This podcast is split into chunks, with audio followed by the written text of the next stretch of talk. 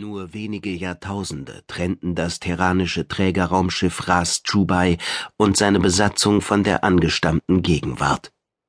Die Holos zeigten die Sterne der heimischen Milchstraße, so bekannt und doch so neu.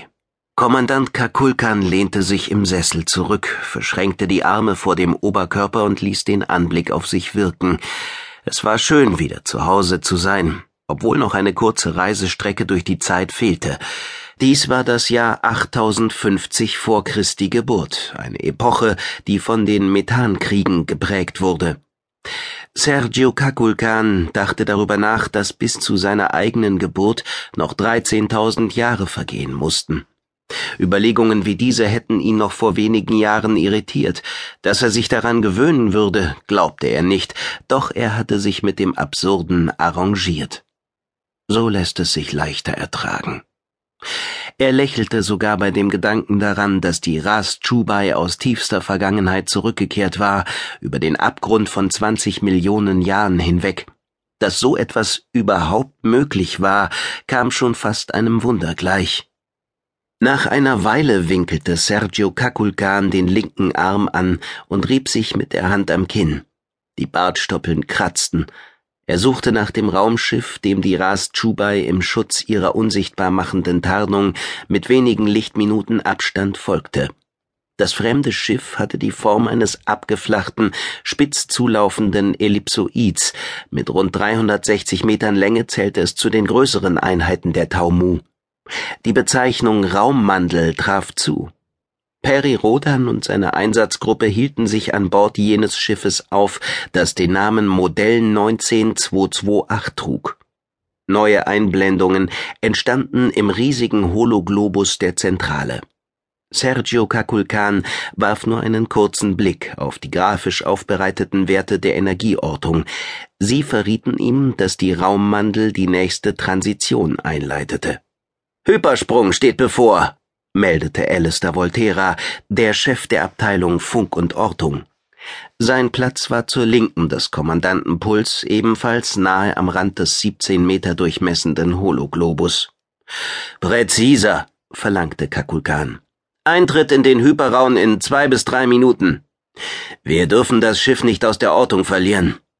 Einer der beiden Plätze der Gedankensteuerung war besetzt. Die Ras Chubai mit ihren drei Kilometern Kugeldurchmesser und 35.000 Besatzungsmitgliedern folgte präzise jedem Manöver der Taumu.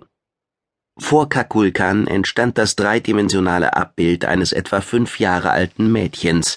Aus großen Augen schaute es ihm entgegen. Anansi war der Avatar des Hauptrechners, in der Anmutung einer Statue aus bläulich schimmerndem Glas. Alle Berechnungen wurden überprüft, stellte Anansi mit kindlicher Stimme fest. Die Emissionen der Raummandel machen es uns erneut leicht, die Transitionsdaten zu simulieren. Der Kommandant lächelte matt.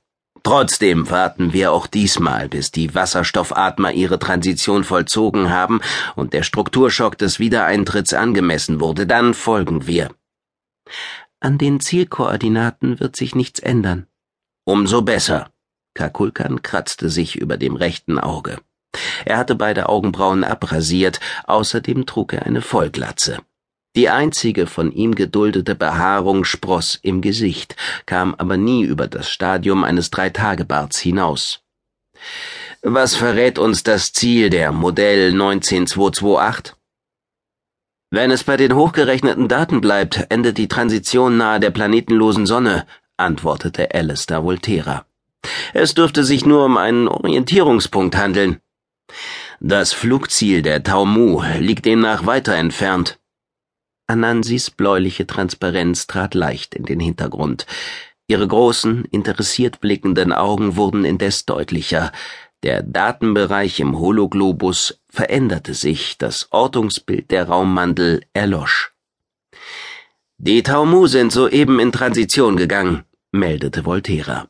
Alle energetischen Daten wurden gesichert und werden mit den Anfangsparametern abgeglichen. Kein Strukturschock erkennbar, stellte Anansi fest, das Schiff ist nicht rematerialisiert. Kakulkans aufrecht sitzende Haltung versteifte sich. Die errechnete Entfernung zur Zielsonne beträgt tatsächlich nur 65 Lichtjahre.